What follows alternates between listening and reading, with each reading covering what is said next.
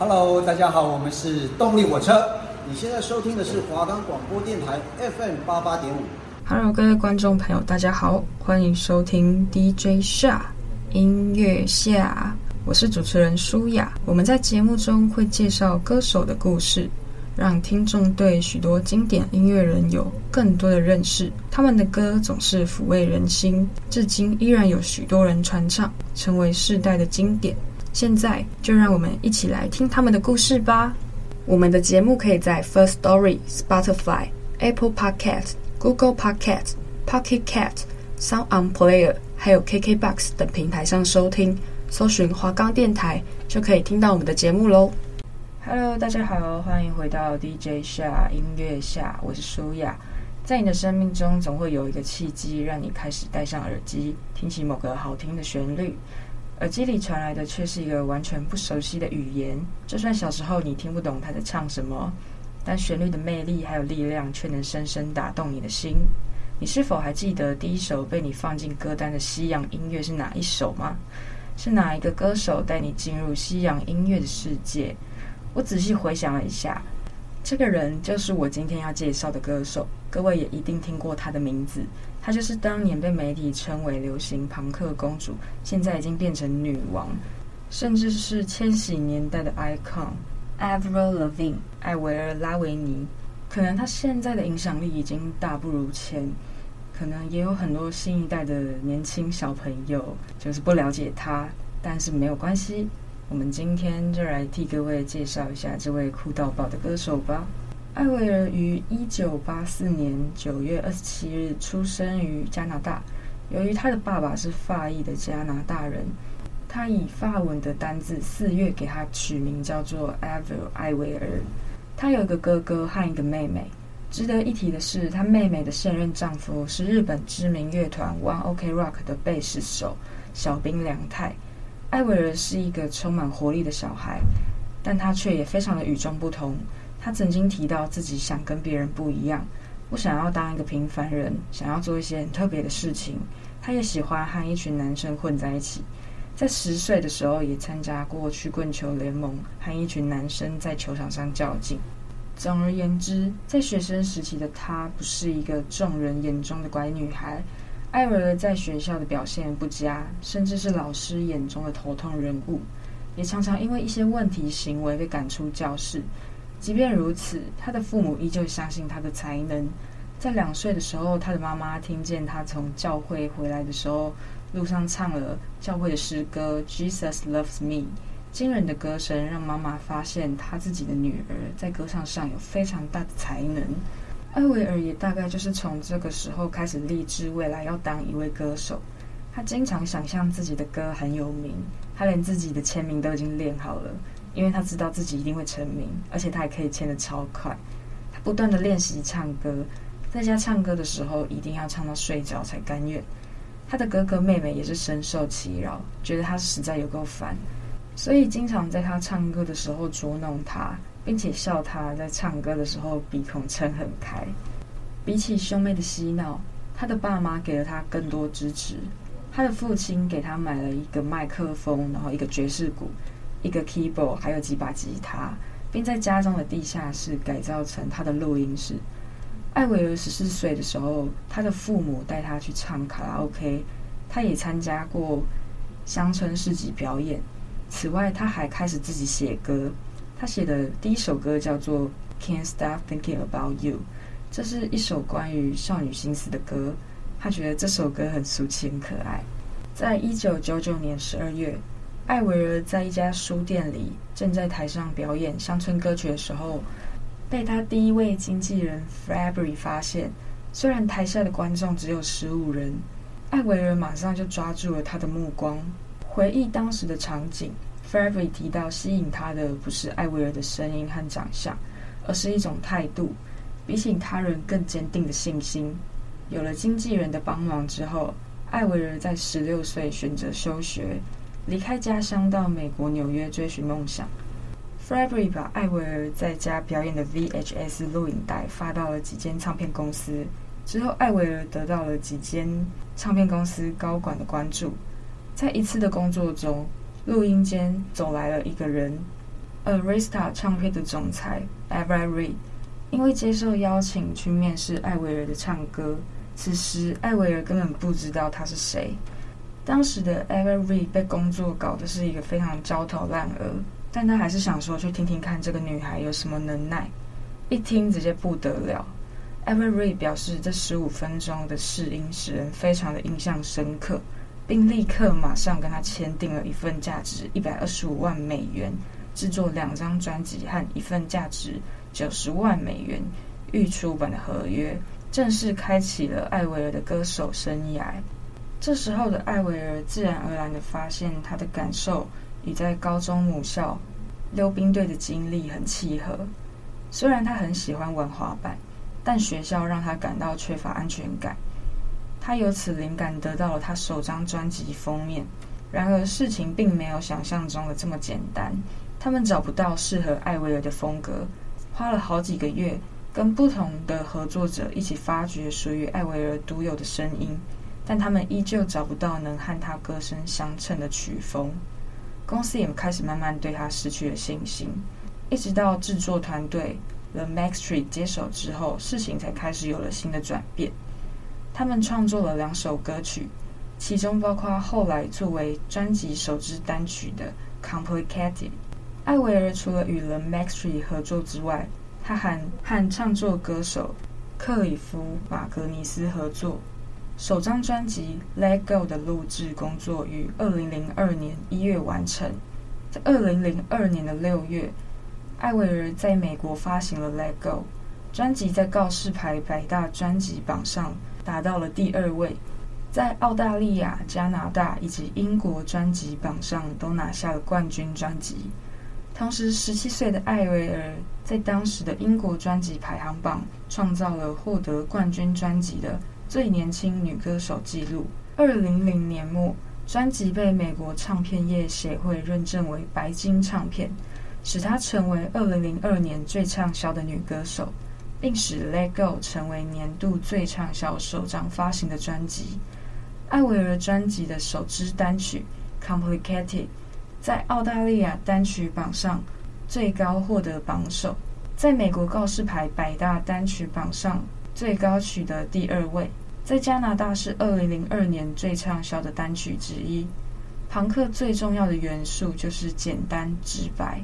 艾薇儿曾经说过，有时候人们不够坦白，像双面人那样子，让他感到非常困扰。这就是《Complicated》的创作灵感来源。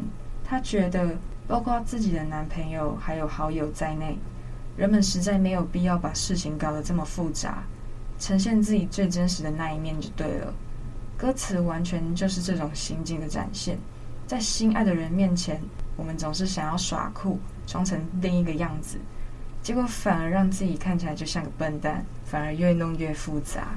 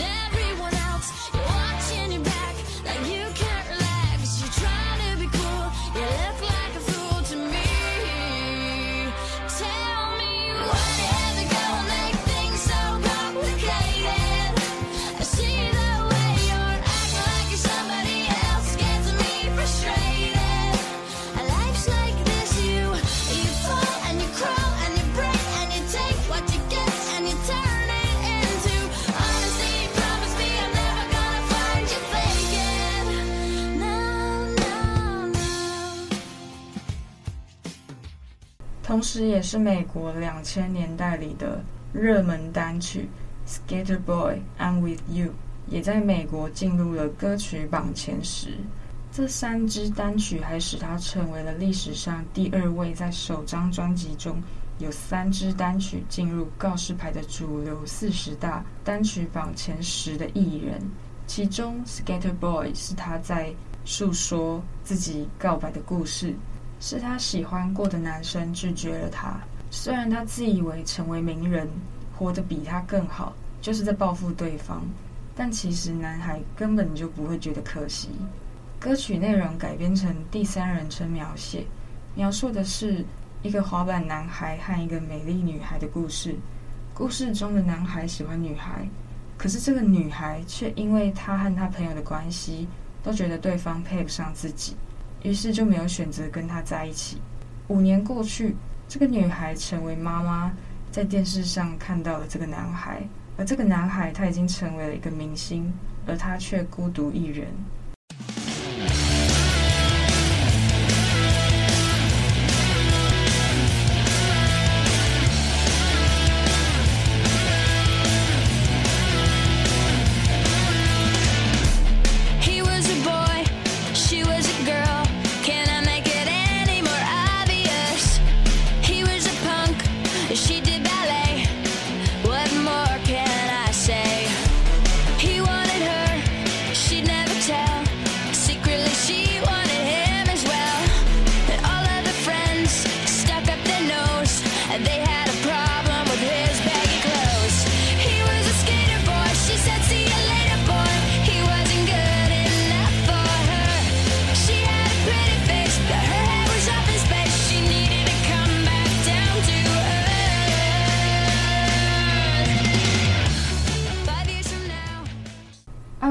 第二张专辑《Under My Skin》于二零零四年五月发行，并在澳大利亚、加拿大、日本、英国和美国的专辑榜上都夺冠，在全球的销量已达一千万张，其中美国销售了三百二十万张。艾薇儿表示，《Under My Skin》证明了他作词作曲的能力。他说过：“每首歌曲都是来自我的个人经验。”这些歌曲中有很多音乐上的情感。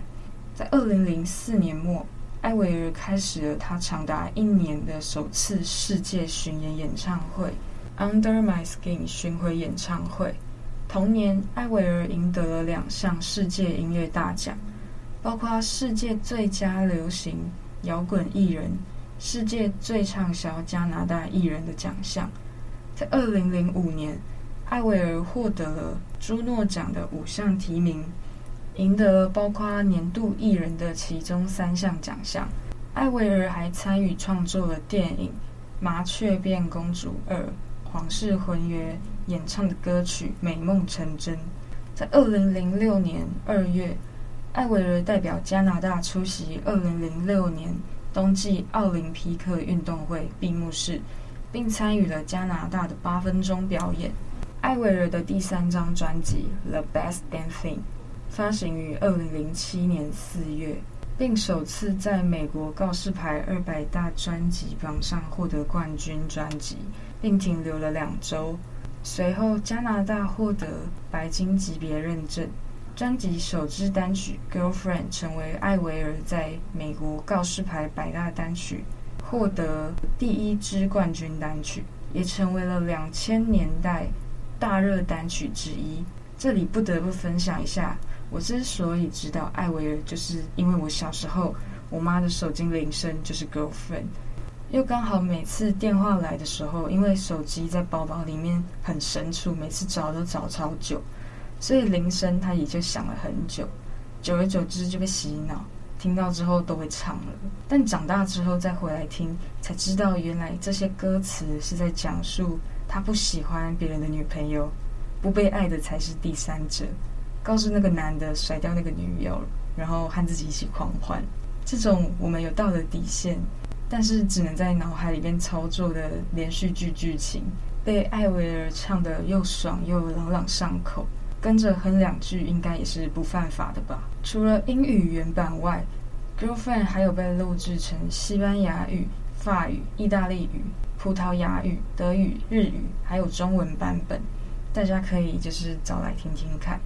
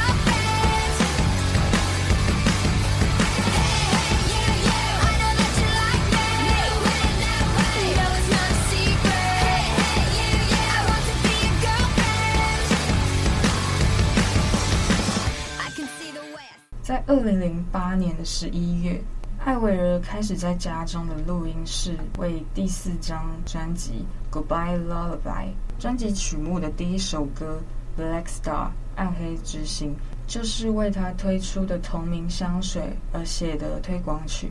艾薇儿形容这张专辑不是关于人际关系，而是关于他的个人经历。随着年龄增长，这张专辑与他之前的专辑相比，流行摇滚元素相对的减少很多。他发行于二零一一年三月，《Goodbye Lullaby》首支单曲《What the Hell》提前二零一零年十二月发行。在告示牌上得到了第十一名。《Goodbye Lullaby》发行了三个月之后，艾薇儿宣布她已经开始制作她的第五张录音室专辑，并称这个新专辑将会跟音乐上和《Goodbye Lullaby》走相反的路线，将会更加的流行，更加的有趣。在二零一三年四月，专辑的首支单曲。Here's to Never Going Up 发行，在美国告示牌百大单曲榜、英国和澳大利亚排行榜中进入了前二十位。第二支单曲 Rock and Roll 发行于二零一三年的八月，在告示牌得到了第九十一名，并与当时的丈夫五分钱乐团查德克罗格一同演唱的第三支单曲 Let Me Go 发行于同年的十月。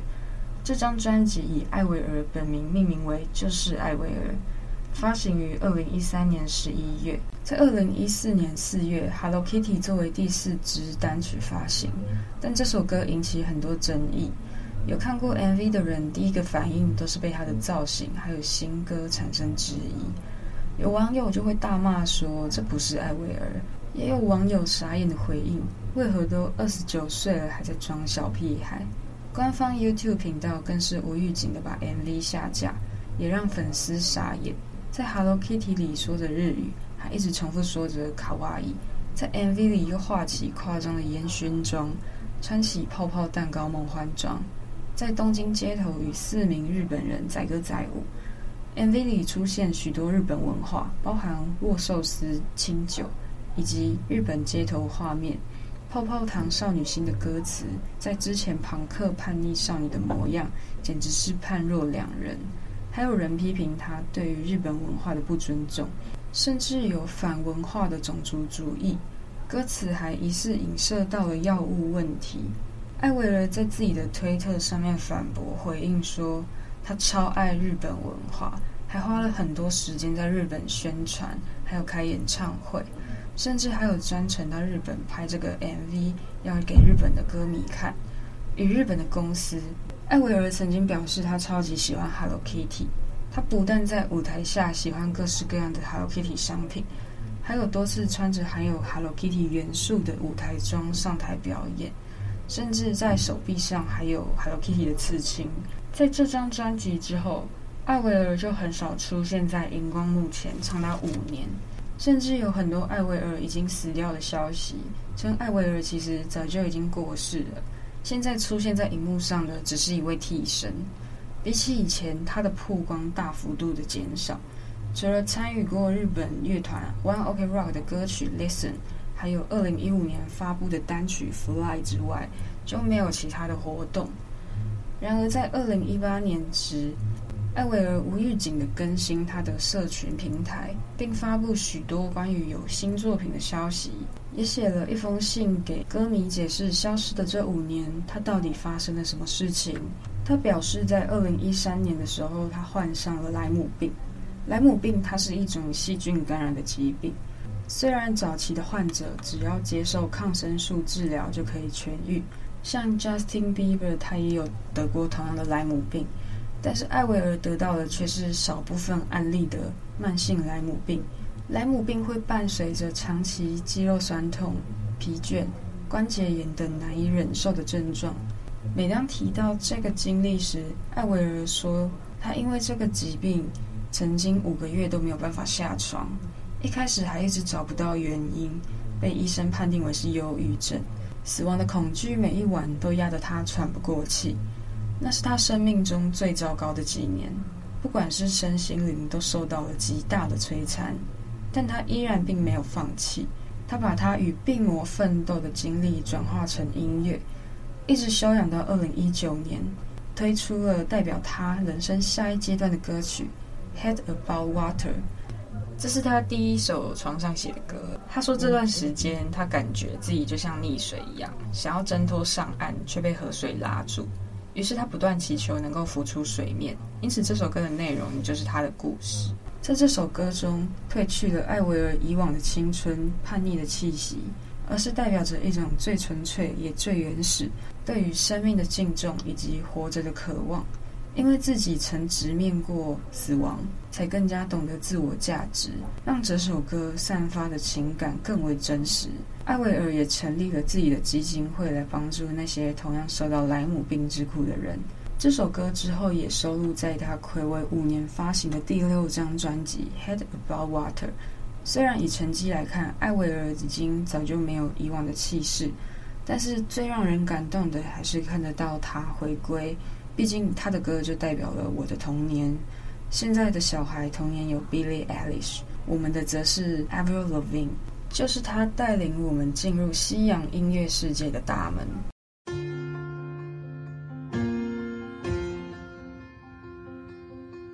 I've gotta keep the calm before